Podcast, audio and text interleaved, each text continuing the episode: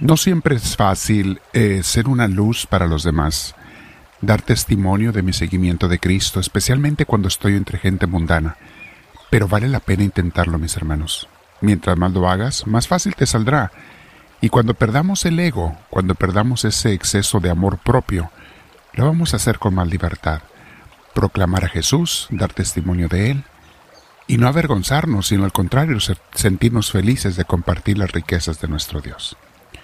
Buen día mis hermanos. Bienvenido a nuestros 10 minutos diarios con Dios, con misioneros del amor de Dios. Vamos a pasar este tiempo con el Señor, ya sabes, se lo damos cada día.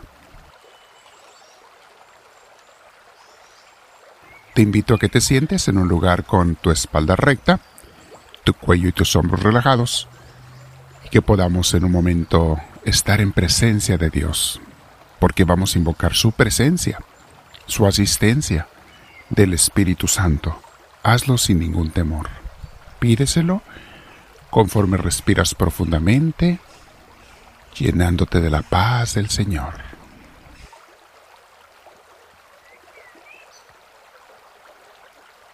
Seguimos respirando con esa paz de Dios, abrazamos al Espíritu en nuestro corazón y vamos a hablar del Señor con esas palabras que, que Él nos inspira pero antes vamos a meditar en un tema que tiene que ver totalmente con él, con nuestra vida, nuestra vivencia cristiana. Le pusimos por título a este tema Entre dos mundos, entre dos amores. Un gran número de cristianos se encuentran luchando por salir adelante en la vida, mis hermanos, trabajando, proveyendo para sus casas, tratando de hacerlo mejor en este mundo, y a la vez que están trabajando ya fuera en muchos lugares, también quieren ser buenos cristianos, acuden a la iglesia, están comprometidos en su servicio, en sus oraciones, en sus diezmos con el Señor y la obra de Dios. Es gente buena que está luchando constantemente y allí, mis hermanos, están muchos de ustedes que me están escuchando hoy. Estas personas son muy de admirar porque es todo un reto el trabajar en el mundo sin perder el seguimiento de Cristo, un mundo que muchas veces es contrario a Jesús contrario a sus enseñanzas.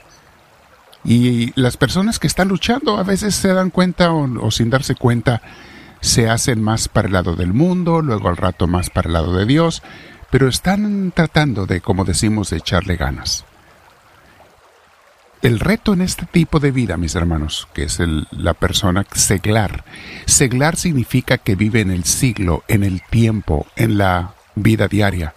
Eso significa la palabra seglar. El reto de un seglar, mis hermanos, es el de cristianizar al mundo, al mundo donde él se mueve, su trabajo, su escuela, sus amigos, hacer que Cristo reine en su familia, en nuestras familias, en mi trabajo, en mi escuela, hacer que todo lo que yo haga sea según la voluntad de Dios. Dar buen ejemplo a mis compañeros, tener una buena actitud aun cuando los demás no la tienen, no importarme que me critiquen por seguir a Cristo, sino al contrario, sentirme feliz y orgulloso de que lo hagan, porque Jesús dijo, felices cuando por mi causa los desprecien o los persigan, porque sus nombres estarán escritos en el cielo. Y a nosotros nadie nos persigue, mis hermanos, simplemente te hacen el feo, se ríen de ti, etc. Es puros golpes al ego, pero pues tenemos la culpa por tener ego. Si no tuvieras ego, no te dolería nada ni lo sentirías. Así es que a aceptarlo con mucho gusto. Que nos ofendan con tal de que amemos a Cristo. Dar ese buen ejemplo, mis hermanos. Amar a los que no saben amar. Y hasta esas gentes que exudan desprecio y malestar. Hay gente que no es muy amable o nada amable. O sea, no se les puede amar. Es difícil, pero con el espíritu cristiano sí se puede. Como les decía, esto es un gran reto, pero para eso nos puso Dios en esta vida para ser sal y luz de la tierra. Recuerda las palabras que dijo Jesús en Mateo capítulo 5, versículos 13 y siguientes. Dice así, Ustedes son la sal de este mundo, pero si la sal deja de estar salada, ¿cómo podrá recobrar su sabor? Ya no sirve para nada, así que se le tira a la calle y la gente la pisotea.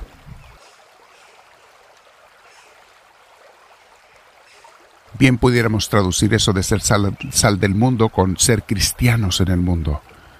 Tienes que darle sabor a tu vida y a la vida de los demás. Y si la sal ya no tiene sabor, dice Jesús, y tú pierdes tu espíritu cristiano, pues mi hermana, mi hermano, pues ya estás prácticamente de sobra en este mundo, en, en, en todo lo que es vida espiritual, en dar y ayudar a los demás. Repite en el versículo 14 Jesús, ustedes son la luz del mundo. Y luego en el 16 dice así, del mismo modo, procuren ustedes que su luz brille delante de la gente, para que viendo el bien que ustedes hacen, todos alaben a su Padre que está en el cielo. Y es cierto, mis hermanos, cuando la gente ve que tú haces un esfuerzo por comportarte cristianamente, que rechazas las invitaciones y las conversaciones malas, algunos te van a criticar, pero otros van a ver que tú eres un hijo de Dios. Y no va a faltar alguno que un día te pregunte, ¿cómo puedo ser yo de tu grupo, de tu familia, de tu iglesia? ¿Cómo puedo yo creer en Dios o acercarme a Él? Y habrás hecho la misión a la que Jesús nos ha mandado. No tienes que hacer cosas muy grandes, solo cada día y en cada oportunidad tratar de ser una luz para los demás. Muchas veces en los textos que pones, en los comentarios que pones en las redes sociales, en las personas con las que hablas por teléfono. Recuerda la bellísima oración que llamamos de San Francisco. Se le llama la oración de San Francisco. No es de él, pero está hermosísima. Cuando dice, Oh Señor, hazme un instrumento de tu paz. Que donde haya odio, lleve yo el amor. ¿Qué es esto, mis hermanos? Esto es ser luz y sal de la tierra. Lo que dijo Jesús, donde haya odio lleve yo tu amor, dice la oración. Donde haya ofensa, que lleve el perdón. Donde haya discordia, que lleve la unión. Donde haya duda, que lleve la fe. Donde hay error, que yo lleve la verdad. Donde hay desesperación, que yo lleve la esperanza, Señor, a esa gente sin esperanza. Donde hay tristeza, que yo lleve la alegría. Donde están las tinieblas, que yo lleve la luz. Oh Maestro, haz que yo no busque tanto el ser consolado sino consolar, ser comprendido sino comprender, ser amado sino amar. Esto es desprenderse de sí mismo, mis hermanos. Porque es dando que se recibe, perdonando que se es perdonado, y muriendo que se resucita a la vida eterna. Amén. Bien, mis hermanos, esa es la reflexión de hoy. Estamos entre dos mundos a veces luchando, pero mi hermana, mi hermano, como les decía hace unos días, nunca apartes a Dios de tu trabajo, de tus quehaceres, de tus amistades, de tus reuniones, de todo lo que hagas. Haz a Dios el centro de tu vida. Permanece con Él. Haz lo que dice esa oración de San Francisco, te la pongo abajo en los comentarios para que la puedas ver. Vive ese espíritu que Dios nos manda a ti y a mí para que seamos pues un poco de esperanza en un mundo que no tiene esperanza y la luz de Cristo en un mundo que está en la oscuridad. Quédate meditando un tiempo con Dios. No se te olvide que si no te has suscrito, te invito a que te suscribas con Misioneros del Amor de Dios, con nuestro canal, para que mucha gente nos conozca y pasa esta, estas enseñanzas a más amigos, a tus contactos, permite que mucha gente se acerque a Dios. Sé un servidor de Dios. Quédate en oración el tiempo que quieras, platicando con Dios, escuchándolo, reoyendo este audio o leyendo los comentarios de abajo, y dile, háblame Señor, que tu siervo te escucha.